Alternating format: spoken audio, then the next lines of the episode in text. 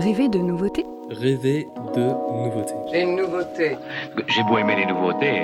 On est des marchands de rêve, putain Rêver de nouveautés Rêver de nouveautés Rêver de nouveautés, c'est le podcast qui fait intervenir les chercheuses et chercheurs en sciences sociales sur des thématiques neuves, originales et qui nous permettent de renouveler notre perception de la recherche. En collaboration avec le centre Émile Durkheim et l'axe de recherche résilience, vulnérabilité et recours, on s'intéresse aux nouveaux sujets, à l'interdisciplinarité et aux nouvelles méthodes en posant la question qu'est-ce que la nouveauté peut apporter à la recherche?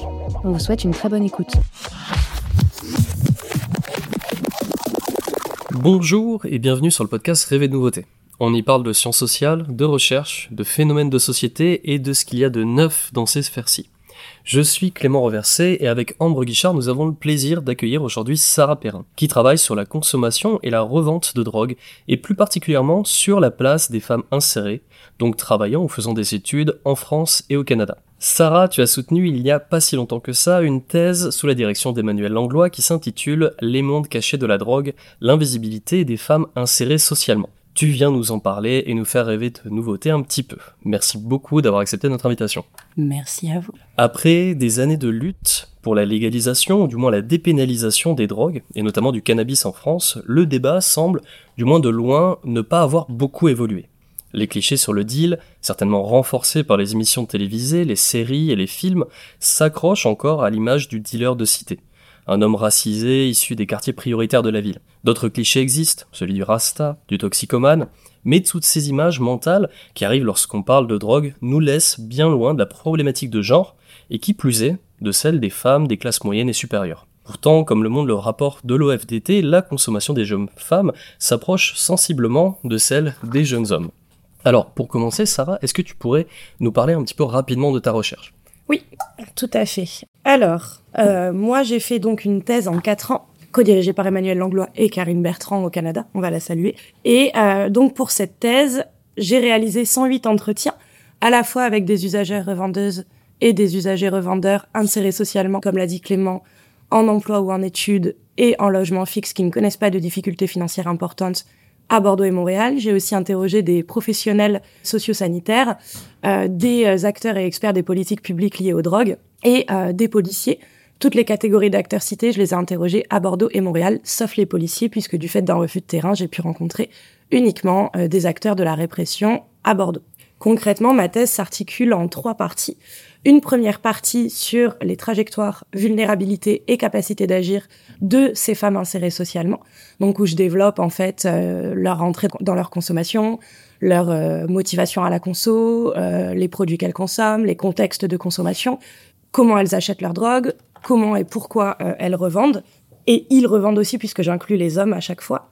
Une deuxième partie sur les vulnérabilités liées au genre et à lier à l'insertion sociale dans les contextes d'usage, d'achat et de consommation, et également les capacités d'agir directement issues de ces vulnérabilités. Toujours les capacités d'agir liées au genre et à l'insertion sociale. Dans ma deuxième partie, je m'intéresse plus spécifiquement à la prise en charge sociale et sanitaire des usages de drogue. Donc en fait, je commence à dire que euh, la prise en charge des usages de drogue, c'est historiquement constitué autour du sida, donc autour euh, de l'injection et autour d'un public plutôt euh, marginalisé, en faisant une comparaison un peu historique entre Bordeaux et Montréal. Après, j'explique sur la base des témoignages des professionnels sociosanitaires et des acteurs des politiques publiques comment les dispositifs de réduction des risques et de soins sont plutôt orientés vers un public masculin et vers un public précaire. Et je mets aussi en avant qu'il y a des dispositifs qui sont cependant tournés vers un public plus large. Et enfin, sur la base des témoignages des usagers et usagères, j'explique pourquoi ils ne vont pas vers la prise en charge, même vers des dispositifs qui leur seraient adaptés.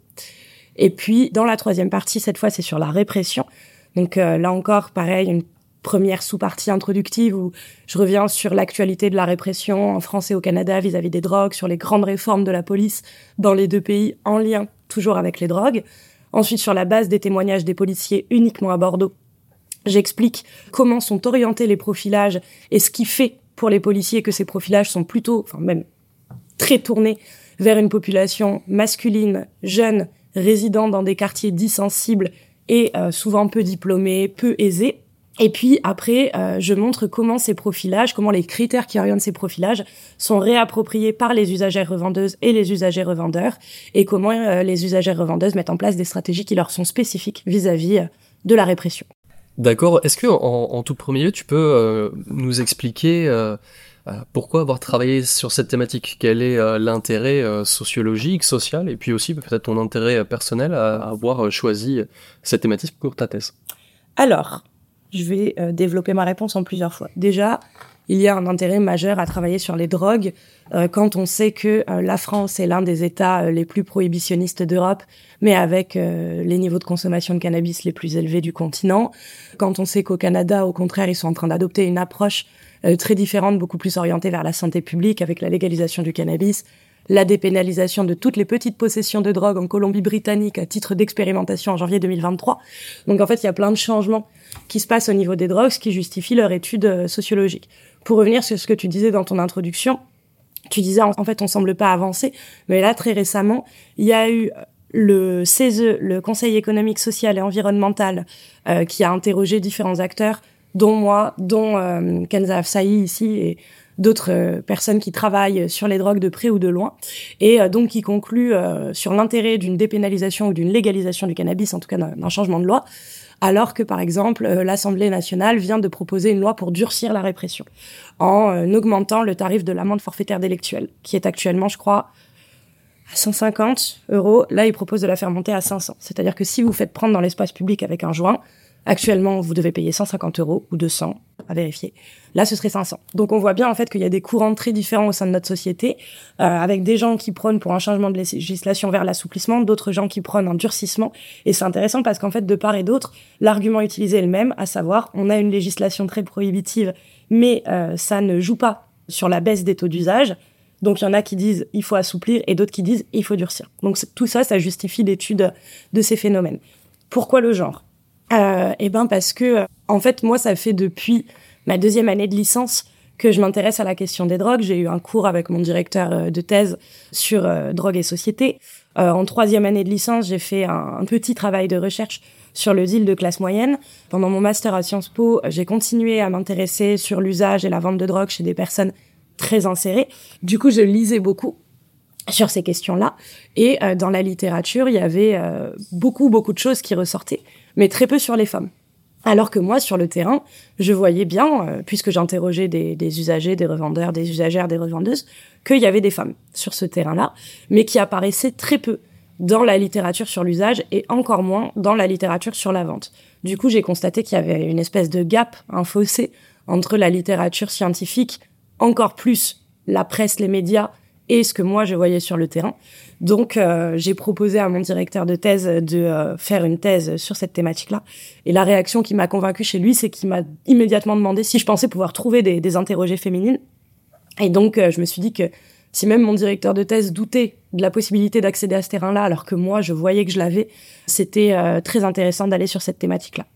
Et du coup, s'il y a ce, ce décalage que tu as observé, euh, est-ce que c'est pas aussi peut-être tout simplement du fait euh, du genre même des chercheurs euh, dans un domaine qui est peut-être plus masculin mm. et donc qui, euh, de fait, euh, s'attarde plus sur les, les hommes revendeurs? Oui, tout à fait. bah, historiquement, la science a été faite par et pour des hommes et les sciences sociales ne font pas exception. Donc il y avait clairement un androcentrisme scientifique qui faisait que la question du genre était peu posée même Howard Baker, qui est la, la bible de tous les, les, les sociologues euh, sur la déviance et les drogues, euh, dans son ouvrage Outsiders, il aborde pas la question euh, des femmes. On posait pas encore la question du genre en ces termes avant les années 70, mais il parlait pas des femmes. Et donc il y a Isabelle Claire qui l'avait interviewé, euh, je crois 50 ans après la parution euh, d'Outsiders, ou 70, je sais plus, à vérifier.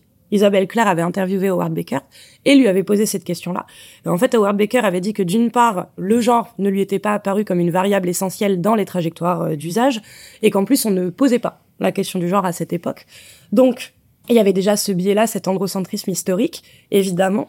Aujourd'hui, depuis les années 80, euh, en fait, dans les années 80, il y a des anthropologues qui arrivent et qui commencent à travailler sur la question de l'usage et de la vente de drogue par des femmes, essentiellement dans, euh, le, dans des terrains anglo-saxons. Nous, en France, ça a été un peu plus tardif, mais aujourd'hui, il y a une littérature sur l'usage de drogue féminin, moins sur la vente de drogue. Et en effet, euh, sur les usages de drogue, il y a des chercheuses. Sur le deal, moins. Je le vois quand je suis à des conférences. Les grands noms, euh, ça va être Christian Ben Lagdar, ça va être Fabien Jobard, ça va être Michel Kokoreff, ça va être David Moenberger, c'est des hommes. Donc c'est vrai que moi, quand je suis dans des colloques sur le deal, c'est euh, essentiellement euh, une, une, audience et des, des, conférenciers masculins. Donc peut-être que ça joue. Et puis ce que tu disais au début, le fait qu'en fait, quand on s'intéresse à la vente de drogue, on s'intéresse surtout, même dans la recherche, à du deal de banlieue ou à du narcotrafic. on peut faire l'hypothèse que dans ces milieux très hiérarchisés, très organisés, il y ait moins de femmes que dans le milieu que moi j'étudie, qui est un milieu de petits entrepreneurs de la bicrave euh, plus mixte, euh, plus diversifié, et donc où il y aurait plus d'opportunités féminines. C'est Philippe Bourgois d'ailleurs qui fait directement cette hypothèse euh, dans un de ses ouvrages sur le fait que dans le petit, dans le tout petit trafic, dans la petite revente, il y aurait plus d'opportunités pour les femmes. Donc voilà, évidemment que le fait que la science est longtemps et soit encore parfois majoritairement faite par des hommes oriente le regard vers des hommes. Tu t'intéresses donc euh, à cette population singulière, les femmes euh, intégrées socialement qui sont aussi usagères et revendeuses de drogue. Comme tu l'as expliqué, c'est une population cachée, notamment aussi parce que bah, les politiques de santé publique, elles se focalisent euh, sur les femmes enceintes ou les travailleuses du sexe, en gros avec l'idée que les femmes qui se droguent, ce serait juste la mère ou la putain, comme je t'ai déjà entendu dire. ce qui d'ailleurs traduit bien la vision étriquée de l'image qu'on a des femmes consommatrices de drogue. Et dans ce contexte, est-ce qu'on peut dire que l'usage-revente de produits psychoactifs chez les femmes intégrées socialement, est-ce que ça serait une nouvelle pratique? Est-ce que tu pourrais nous en retracer l'histoire? Donc non, c'est pas un phénomène euh, nouveau. Euh, l'usage de drogue féminin. Ce qui est nouveau, c'est le fait que les consommations féminines, on peut observer statistiquement qu'elles se rapprochent de celles des hommes. Donc je vais faire un petit point historique et puis je reviendrai après sur ce qu'on sait actuellement des niveaux d'usage féminin historiquement, il y a toujours eu euh, des consommations masculines comme il y a toujours eu des consommations féminines.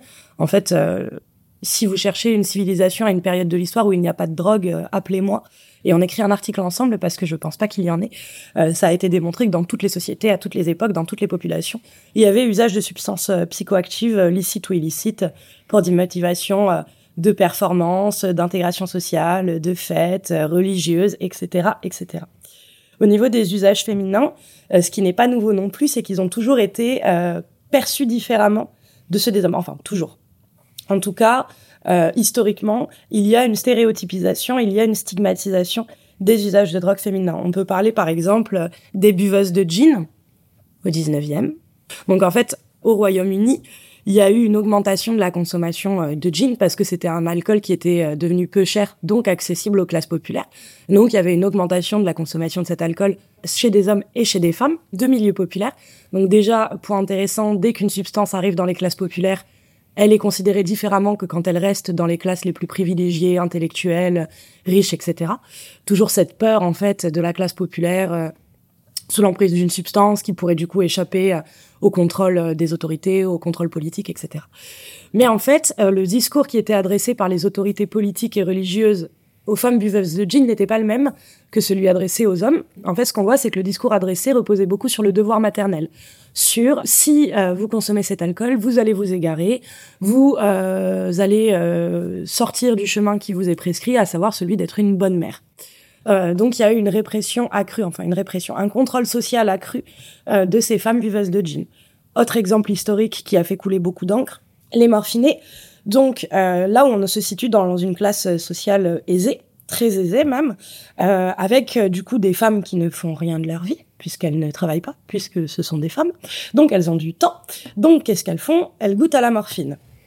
Et euh, il y en a beaucoup qui deviennent dépendantes à la morphine, avec du coup cette figure de la morphinée qui est explicitement féminine, qui émerge. Euh, et donc il y a des recherches qui ont été faites dessus sur la base d'écrits de médecins de l'époque, où on voit bien qu'en fait euh, il y a une, grosse stigmatisation de la morphinée, qui est soit perçue comme une débauchée sexuelle, morale, qui, euh, comme elle s'adonne à un plaisir qui n'est pas lié à un homme, eh bien du coup, elle pourrait aussi s'adonner au lesbianisme. Par exemple, elle pourrait du coup euh, sortir de toute une morale euh, hétéronormée, patriarcale, puisque du coup, elle s'autonomise dans le plaisir. Ou alors, elle est perçue comme euh, justement l'antithèse de la féminité, comme une dépravée mais physique, morale, qui n'a plus de vertu, qui est vouée à sa perte, en gros. Donc oui, buveuse de gin morphinée, exemple classique de la stéréotypisation des usages de drogue féminins.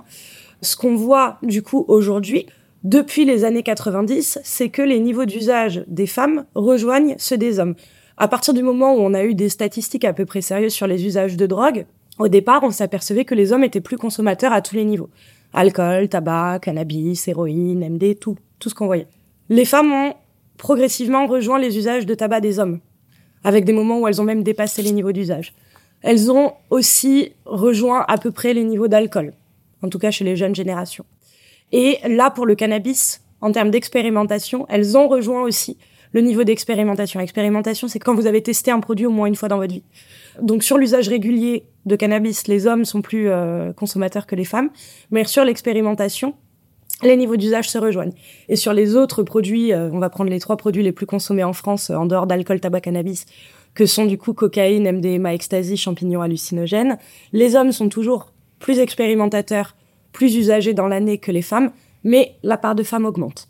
Donc, si on fait une projection euh, sur 50 ans, théoriquement, les, les, les, usages féminins devraient continuer à augmenter. Voilà. Donc la nouveauté, c'est euh, l'augmentation statistique des usages féminins. Euh, mais par contre, le fait qu'il y ait des usages féminins et qu'ils soient stigmatisés, ça, c'est pas une nouveauté. D'accord, parce que là on a parlé de l'usage, euh, la consommation de drogue chez les femmes. Est-ce que tu vois une singularité ou une, une nouveauté euh, concernant euh, cette association entre l'usage et la revente qui est, est le, le, cas qui t'intéresse particulièrement?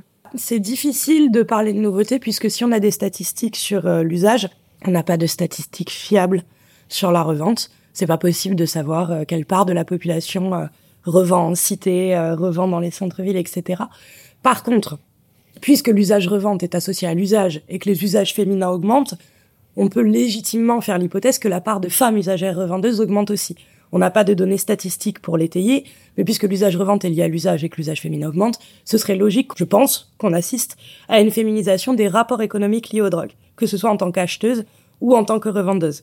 Donc, en effet, il semble y avoir une nouveauté sur ce plan-là. Et puis la nouveauté, ça va être aussi, alors, pas sur mon terrain à moi, mais de manière plus large, sur la place que commencent à prendre les femmes en tant que mules, où euh, là la presse et la police euh, mettent en avant ça grandement sur le fait que, euh, bah, à mon avis, c'est cette prise de conscience des narcotrafiquants est bien plus ancienne que cette prise de conscience de la police, mais c'est pas grave, on va le dire quand même.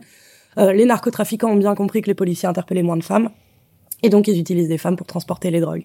Et puisque les femmes sont plus nombreuses au niveau international à être très précaires, euh, il est logique qu'il y ait aussi de plus en plus de femmes qui s'adonnent à euh, du transport de substances illicites.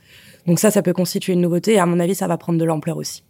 Tu nous as répondu euh, sur, euh, sur ces parcours, tu as commencé à faire une, une ébauche. Est-ce que tu pourrais nous dire, par rapport à ce que tu as observé sur ton terrain, euh, quels sont les parcours liés aux drogues de ces jeunes femmes et puis quelles sont les stratégies qu'elles mettent en place? Alors, au niveau des trajectoires dans l'usage, pas de différence marquée entre les hommes et les femmes et entre Bordeaux et Montréal.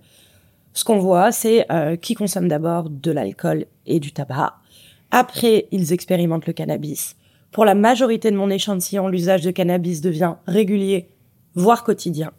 Et pour une part de mon échantillon, il y a après l'expérimentation et l'installation de l'usage de cannabis, l'expérimentation de drogues illicites autres que le cannabis, principalement cocaïne, MDMA, ecstasy, champignons hallucinogènes, mais le panel est très large, kétamine, LSD, euh, drogue de synthèse, etc., etc. Ce qui est intéressant à noter sur mon échantillon, c'est que très peu d'opiacés.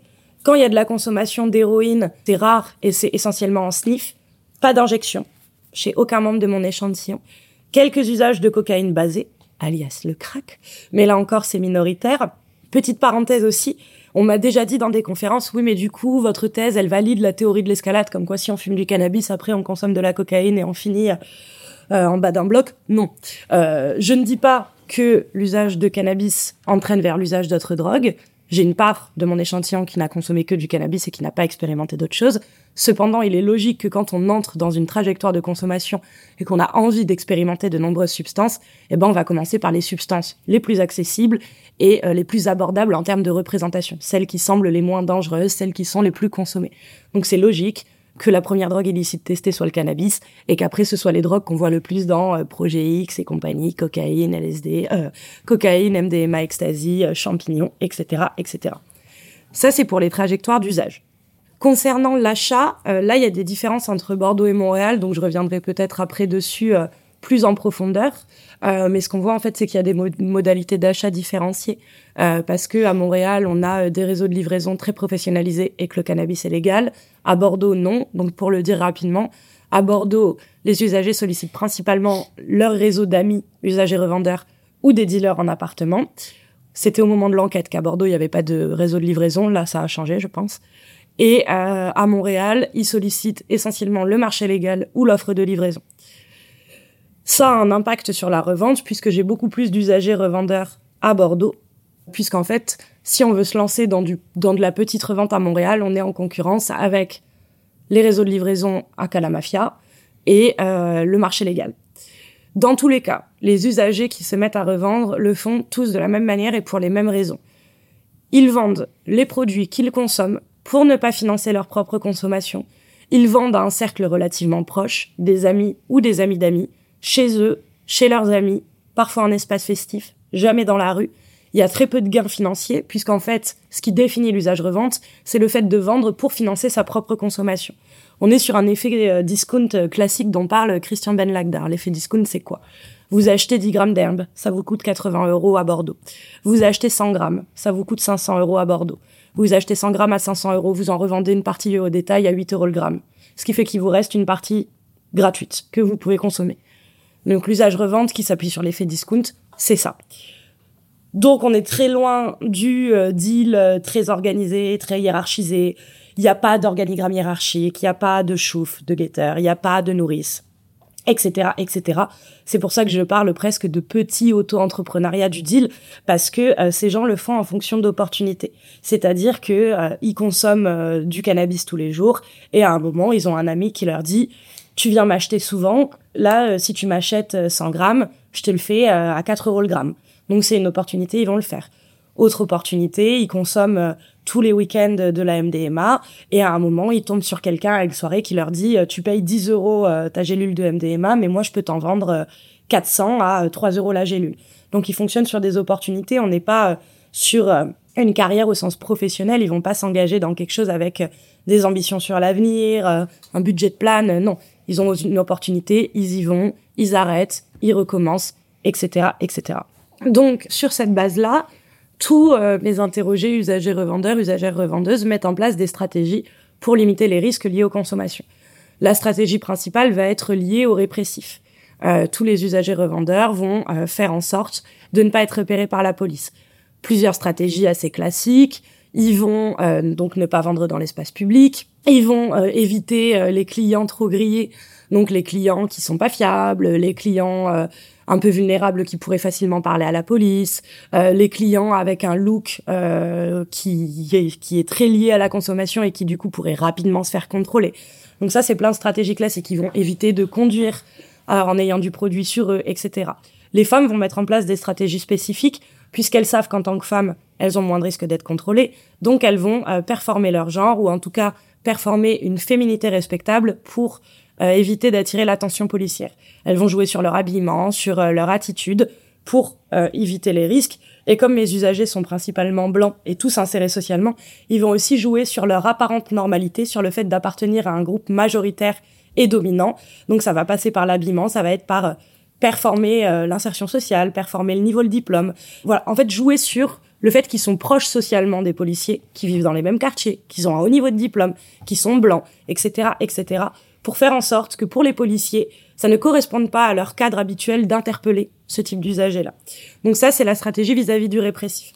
Dans les stratégies vis-à-vis des consos, puisque mes usagers sont insérés socialement et qu'ils veulent le rester, voire qu'ils veulent l'être plus, ils veulent tous avoir un bon diplôme, ils veulent tous avoir un bon salaire, ils veulent tous avoir, pour caricaturer le pavillon avec jardinet dans 15 ans, donc, pour ça, il faut gérer ses consommations. Et pour gérer leur consommation, plusieurs stratégies.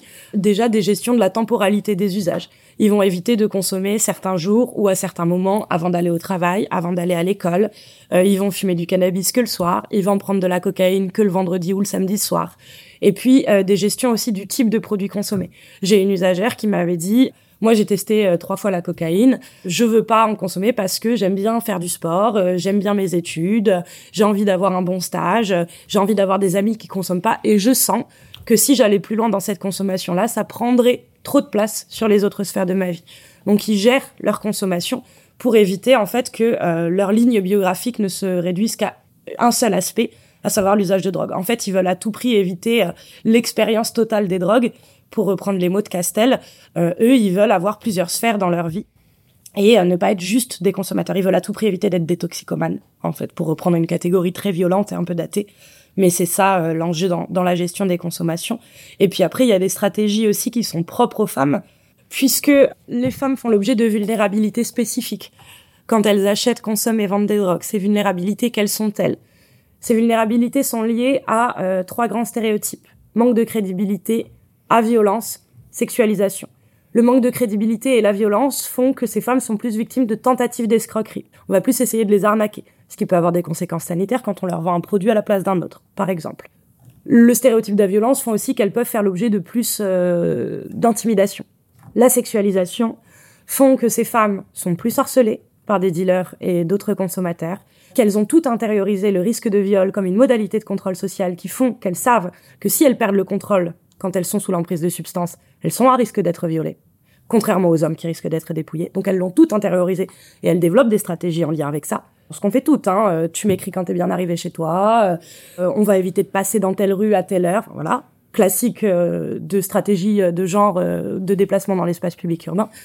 Et cette sexualisation aboutit aussi au fait que, de manière générale, les femmes consommatrices de drogue sont plus victimes de viols et d'agressions sexuelles, et que dans mon échantillon, on retrouve aussi plusieurs femmes qui ont été victimes de viols et d'agressions sexuelles en contexte d'achat et de consommation. Sur cette base-là, plusieurs stratégies qui sont un peu divisables dans deux camps. Les stratégies où on va s'opposer aux normes de genre classiques. Donc on va se masculiniser. Euh, à travers l'habillement, à travers le parler, à travers l'attitude. On va apprendre un sport de combat, on va euh, se balader avec une arme, on va euh, s'entourer de filles, on va se déplacer en groupe féminin. Donc ça, c'est plutôt pour des stratégies de masculinisation ou des stratégies d'hyperféminisation. On va jouer sur sa sexualisation pour obtenir des produits moins chers on va euh, jouer sur sa sur euh, sur la performance d'une féminité pour donner envie à des hommes de nous protéger. Euh, on va se faire accompagner par des hommes dans l'espace public. On va se donner l'air enfantin, crédule, naïf, innocent, pour faire en sorte que on n'essaye pas de nous arnaquer, pour faire en sorte qu'on n'essaye pas de nous sexualiser, etc., etc. Donc, et là, on est plutôt dans la réappropriation de codes traditionnellement féminins pour se protéger. Tu as commencé à, l'évoquer un petit peu, mais euh, est-ce que tu pourrais approfondir euh, les différences ou les similitudes que tu as pu observer sur, euh, sur ton terrain entre la France et le Québec, que ce soit en termes de trajectoire, de, de, stratégie ou, ou autre? Alors, sur le plan des trajectoires, je l'ai dit, pas tellement de différence, si ce n'est qu'il y a moins de Montréalais qui revendent, que les modalités d'achat sont pas les mêmes, ça je l'ai déjà développé. Puis il y a quelques différences sur les produits consommés. Par exemple, au Canada, euh, j'ai eu des usagers d'Adderall, qui est un médicament euh, que certains utilisent pendant leurs études pour se concentrer. J'ai eu quelques usagers de GHB-GBL que j'ai pas eu en France, mais impossible de dire si c'est des billets d'échantillonnage ou si c'est des effets de contexte. Ce qu'on voit aussi, c'est que j'ai moins d'usagères revendeuses qui me rapportent être euh, escroquées, sexualisées, etc. Soit c'est un biais d'échantillonnage, soit il y a une différence dans la culture de genre à Bordeaux et à Montréal. Je fais cette hypothèse-là. Pourquoi? Parce que si on regarde l'accueil qui a été réservé à MeToo ici et outre-Atlantique, c'est pas du tout le même. Parce que quand j'étais à Montréal il y a cinq ans, il y avait déjà des affiches dans les bars sur si vous êtes harcelé, prévenez-nous, dites tel mot au bar et euh, on mettra des choses en place. Ce qui est aujourd'hui euh, existant en France avec le dispositif Angela, mais c'est c'est arrivé il y a un an ou un peu plus. À Montréal, c'est historique. Enfin, c'est historique. C'est beaucoup plus ancré cette conscientisation là parce que j'ai des usagères qui ont vécu en France et au Canada et qui me disent d'elles-mêmes, le harcèlement de rue, ça n'a rien à voir. Je me fais beaucoup moins harceler au Canada qu'en France. Et donc, euh, ces usagères qui ont vécu en France et à Montréal et qui peuvent faire en fait une comparaison profane sur euh, leurs, expériences, disent à Montréal, ça ne choque pas que je sois une femme qui consomme. Je suis euh, moins harcelée, y compris dans le milieu des ventes et des usages. Je suis beaucoup moins décrédibilisée, etc., etc. Ça existe, hein, on le retrouve, mais ça semble moins présent. Donc hypothèse d'une culture de genre différenciée, hypothèse aussi qu'en fait euh, ce moindre harcèlement, cette moindre décrédibilisation, ces moindres tentatives d'arnaque sur les femmes à Montréal est aussi lié à la professionnalisation des réseaux, puisqu'en fait, si euh, vous êtes dans un réseau de deal très organisé et que vous livrez à votre cliente, vous êtes dans un système professionnel. Vous avez besoin de fidéliser votre clientèle. À Bordeaux, vous allez chez un dealer en appart, vous vous faites traiter n'importe comment. Tant pis, il y aura d'autres personnes qui viendront le voir après vous euh, dans les mois qui suivent. Donc il y a pas, il y a moins cette stratégie de fidélisation de la clientèle et il y a moins cette implication dans des gros réseaux. À Montréal, par exemple, si c'est un livreur qui vient, en général, vous avez le numéro d'une personne qui supervise les livraisons. Donc si ça se passe mal avec un livreur, dans l'idée, il y a quelqu'un auprès de qui vous pouvez peut-être vous plaindre, dans certains cas. Donc pour moi, cette professionnalisation de la vente influe aussi sur euh, la possibilité de euh, stigmatiser, de discriminer la clientèle en fonction du genre.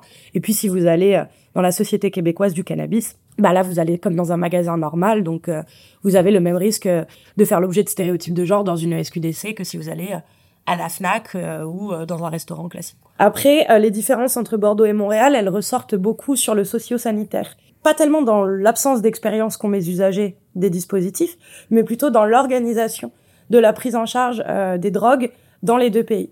À Bordeaux, on est dans un système très universaliste. La République française est une et indivisible, donc on a les mêmes dispositifs sur tout le territoire. Et ces dispositifs, du fait d'une culture universaliste très prégnante, dans l'idée, doivent accueillir tous les usagers de drogue, quel que soit leur genre, quel que soit leur âge, quel que soit leur niveau de revenu, etc., etc. En gros, avec une approche de réduction des risques très universelle. À Montréal, on est dans un État fédéral où les dispositifs sont différenciés en fonction des, provinces. Donc au Québec, les structures existantes ne sont pas les mêmes qu'en Ontario, par exemple. Et puis, du fait en fait euh, de euh, tout un état d'esprit lié à l'affirmative action, lié à la reconnaissance des droits des minorités, etc. On est dans un modèle communautaire qui euh, n'a aucun problème à créer des structures pour des femmes, pour des pauvres, pour des riches, pour des jeunes, pour des personnes LGBTQI+, etc., etc.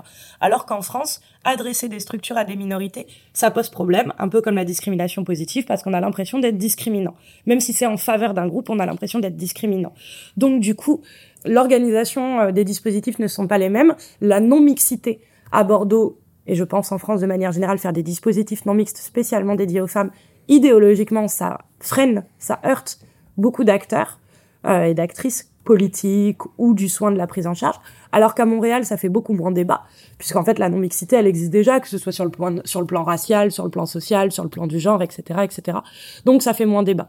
Là où les deux pays se rejoignent, en revanche, c'est que pour des raisons idéologiques dans un côté, pour des raisons euh, budgétaires et de faisabilité de l'autre, il n'y a pas assez de structures non mixtes dans les deux pays.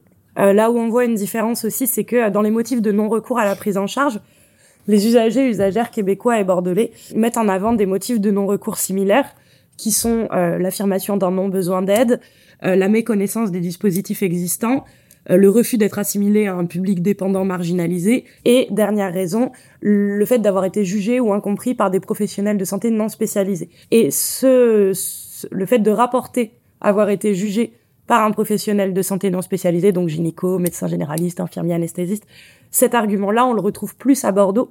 Et l'hypothèse que je fais, il faudrait la vérifier, mais l'hypothèse que je fais, c'est que comme il y a la légalisation du cannabis à Montréal, on peut supposer que la légalisation du cannabis a entraîné une plus grande curiosité des professionnels de santé euh, généralistes sur la question des drogues et que du coup ils ont pu faire quelques recherches, ils ont pu se former spontanément à ces questions-là, alors qu'à Bordeaux, du fait de la prohibition, il y a encore un jugement moral très marqué, même au sein des professionnels de santé. Donc, euh, soit c'est un biais d'échantillonnage, soit euh, il y a quelque chose de plus structurel qui fait que en France, quand on parle des drogues à un professionnel de santé, potentiellement on a plus de chances d'être jugé que dans un pays moins prohibitif. Mais c'est une hypothèse encore une fois. Et du coup, moi je me demandais, euh, dans ces parcours, euh, dans les stratégies mises en place que tu as très bien développées, euh, quelle est la place du couple là-dedans dans la consommation et la revente? Alors, j'ai écrit un, chapitre dans un livre là-dessus, et j'ai une partie de ma thèse qui est consacrée à ça. J'ai pas mal de mes interrogés qui sont en couple, pour la plupart hétérosexuels, ou qui du moins ont expérimenté la vie de couple, pas forcément la conjugalité domestique, mais au moins avoir été en couple.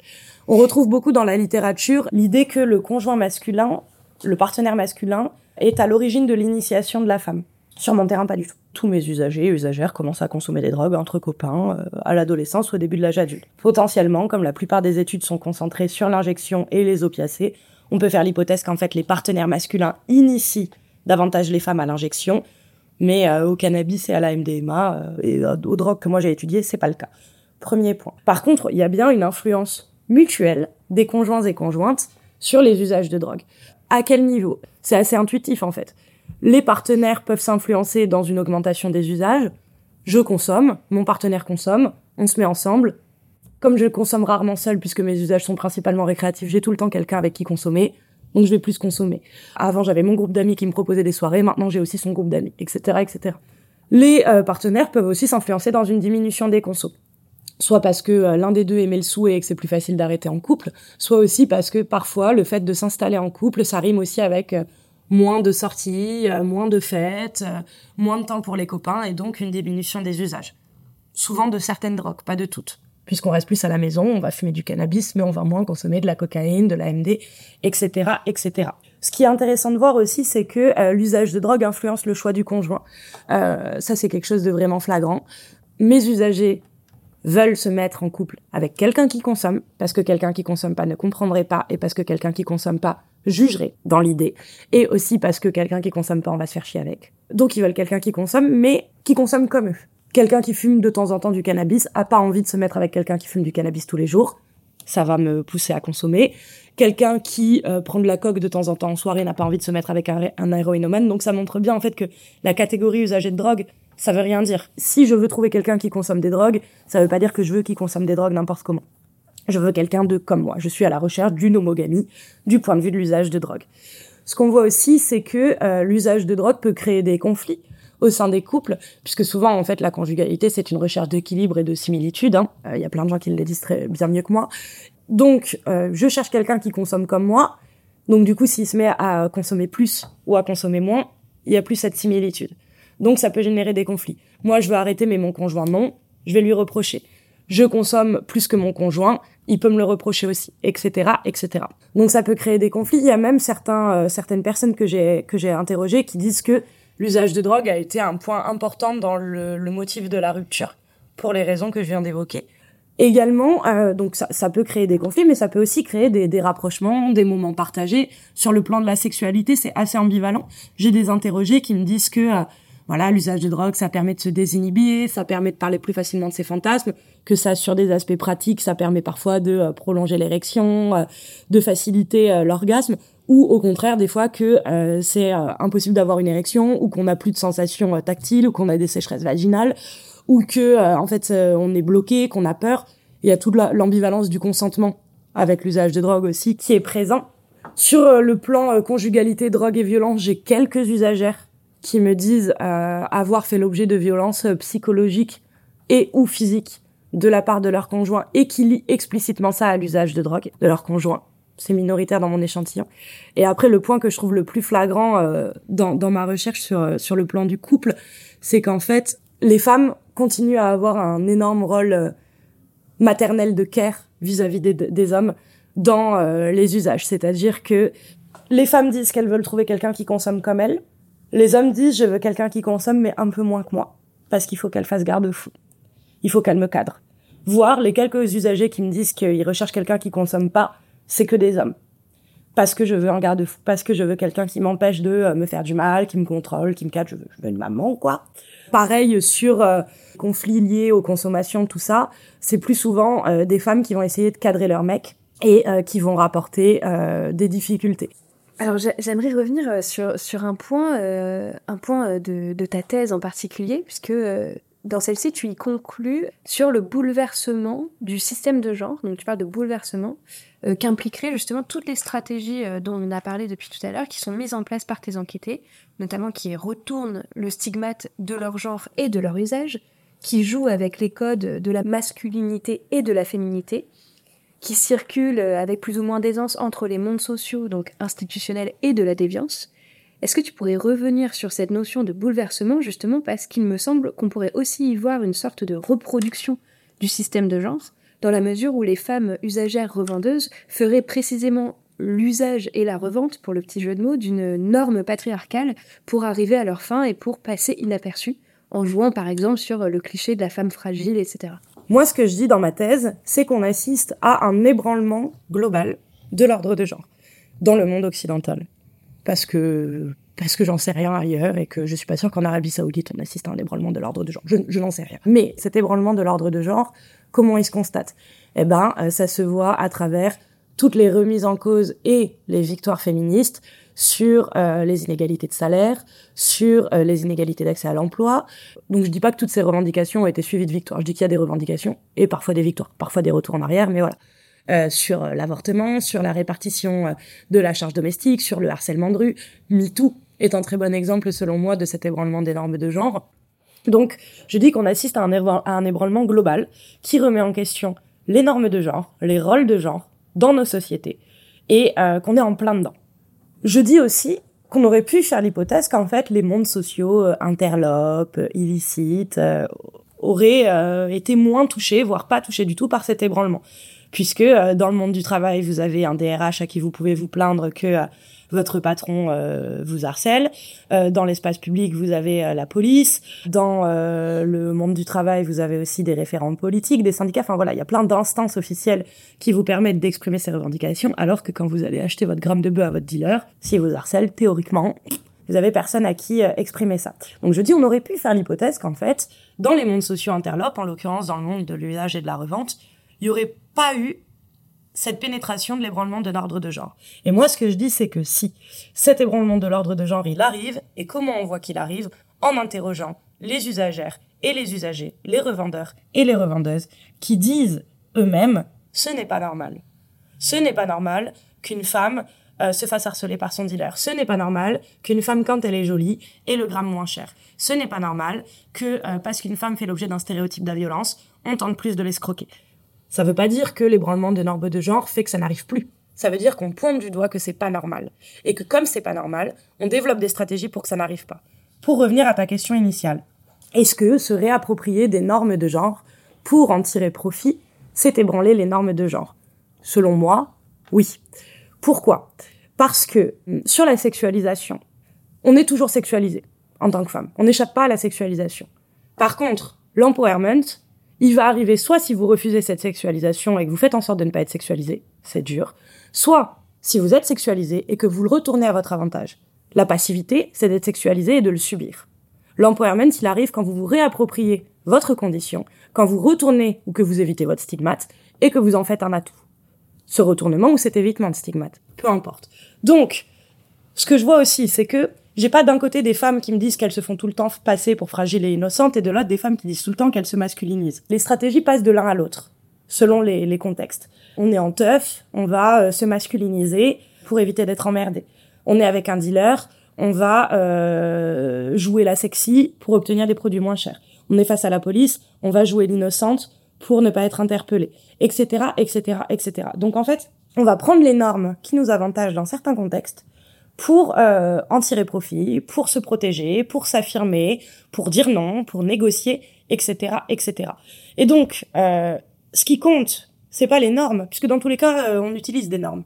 On n'y échappe pas. Qu'on aille à l'encontre ou qu'on aille avec les normes de genre, dans tous les cas, on joue avec. D'accord? Une femme qui se masculinise, elle est pas moins ou plus dans l'empowerment qu'une femme qui joue de sa sexualisation, à mon sens. D'ailleurs, les femmes qui jouent de leur sexualisation, elles sont beaucoup plus dans le milieu du, de, de, la vente, elles sont beaucoup plus stigmatisées que les femmes qui se masculinisent. Pourquoi? Parce que se réapproprier des codes masculins, c'est toujours plus valorisé que tirer à profit des codes féminins.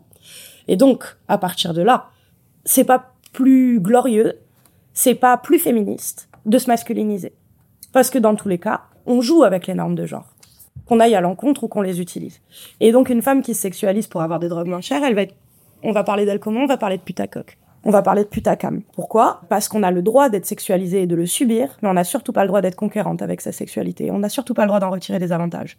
Et même dans le milieu euh, des ventes et des usages, c'est stigmatisé d'en retirer du pouvoir.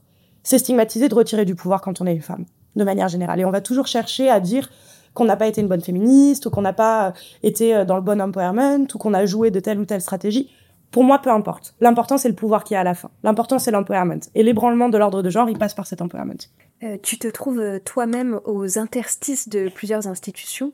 Tu es euh, docteur en sociologie, enseignante en santé publique, experte mobilisée et médiatisée. Alors ça, ça me fait me poser plusieurs questions. Déjà, comment fais-tu pour gérer toutes ces casquettes? Et ensuite, quel travail de réflexivité tu mets en place concernant le fait de rendre visible ton travail et donc, par extension, les pratiques jusqu'alors invisibles de tes enquêtés? Bah, gérer plusieurs casquettes. Alors j'ai plusieurs casquettes, mais en fait, je suis toujours sur les mêmes thématiques. Je suis pas experte en santé publique euh, pour euh, les gens contaminés aux eaux polluées et de l'autre côté euh, sociologue euh, du travail. à chaque fois, je suis sociologue et je travaille sur la santé publique en lien avec les drogues et le genre. C'est ce que j'essaye de toujours retrouver. Des fois, je suis que sur les drogues, des fois, je suis que sur le genre, mais c'est toujours des thématiques qui se reviennent. Pareil, je suis aussi coordinatrice d'un dispositif en Nouvelle-Aquitaine qui travaille sur les trafics, les usages, etc. Donc là-dessus, j'ai plusieurs casquettes, mais qui se rejoignent. Donc en fait, ce que j'apprends en santé publique sert à ma sociologie, et ce que j'apprends en sociologie sert à ma santé publique, etc., etc. Après, sur l'aspect média, euh, je dis ce que je veux dire aux gens qui m'interrogent. Euh, je ne vais pas dire la même chose à TF1 ou la même chose à Dealer de science. Je vais réfléchir à l'audience, je vais réfléchir à pourquoi on me pose ces questions, je vais réfléchir au nombre de personnes qui vont m'écouter, etc., etc., etc. Donc, euh, je vais pas euh, dévoiler euh, des stratégies euh, quand je rencontre des policiers. Je vais pas dévoiler les les stratégies pour passer les frontières de Nana quand je suis sur interrogée par TF1. D'accord? Par contre, quand c'est des audiences plus confidentielles, je me permets aussi d'aller plus en profondeur. Donc, j'ai pas de difficulté moi. je pense que c'est important d'être ouverte euh, aux sollicitations euh, médiatiques au sens large, parce que le militantisme passe par la médiatisation, à mon sens, si on en a l'occasion, et qu'il faut pas oublier que c'est des fenêtres d'opportunité qui s'ouvrent pas tout le temps. Donc pour moi, faut y aller, à condition que ça se passe correctement et que ma parole soit pas transformée, évidemment, mais jusqu'à présent, ça n'a pas été le cas. Et puis pour moi, euh, j'estime que, en fait, moi, je veux m'adresser aux usagers et usagères de drogue. Et les usagers et usagères de drogue, ils lisent pas Déviance et Société, ils lisent pas les revues scientifiques. Donc euh, la médiatisation, euh, ça fait sens avec euh, mes objectifs militants et scientifiques à moi. Alors Sarah, pour conclure, est-ce que tu peux nous dire en quoi les femmes insérées et la drogue, ça peut nous faire rêver de nouveautés Eh ben, ça peut vous faire rêver de nouveautés tout simplement parce que, comme on l'a évoqué durant ce podcast, du fait de l'androcentrisme scientifique, c'est quand même un sujet qui a été moins exploré que l'usage ou la vente de drogue par des hommes. Donc, c'est encore des thématiques sur lesquelles il y a beaucoup à dire parce que comme je l'ai dit aussi, la drogue reste un sujet d'actualité et que c'est important de comprendre et de connaître les différentes populations qui composent les usagers et vendeurs de drogue parce que ça permet de sortir des clichés aussi. Euh, je pense que là, on n'a pas du tout parlé euh, de Pablo Escobar euh, et euh, du deal de banlieue et je pense que ça fait du bien aussi d'entendre parler de drogue sans parler tout le temps des mêmes des mêmes contextes. Je pense que ça contribue à une déstigmatisation peut-être aussi. Et puis la nouveauté, ça réside aussi peut-être dans les débats et les controverses euh, scientifiques que j'espère ouvrir. Je pense qu'il y aura des gens qui seront pas forcément d'accord avec moi sur ma thèse de l'ébranlement de normes de genre. Je pense qu'il y a des gens qui seront pas forcément d'accord avec moi sur euh, plein de sujets que j'ai évoqués. Et c'est comme ça qu'on fait progresser les connaissances et c'est comme ça qu'on arrive in fine à des, à des constats à peu près solides. Donc j'espère en fait qu'en parlant de tout ça, bah, il y a d'autres personnes qui pourront étudier d'autres populations, d'autres contextes, d'autres milieux. Euh, et je les y incite vivement et j'espère qu'on pourra tous échanger sur des choses nouvelles. Sarah Perrin, merci beaucoup. Merci à vous. Merci Sarah. Rêvez de nouveautés. Rêvez de nouveautés. Merci beaucoup d'avoir écouté ce podcast. Il a été réalisé par Andrew Guichard, Alban Mizi et Clément Reversé. Nous remercions encore chaleureusement nos invités d'avoir bien voulu participer et le Centre Émile Durkheim pour son soutien.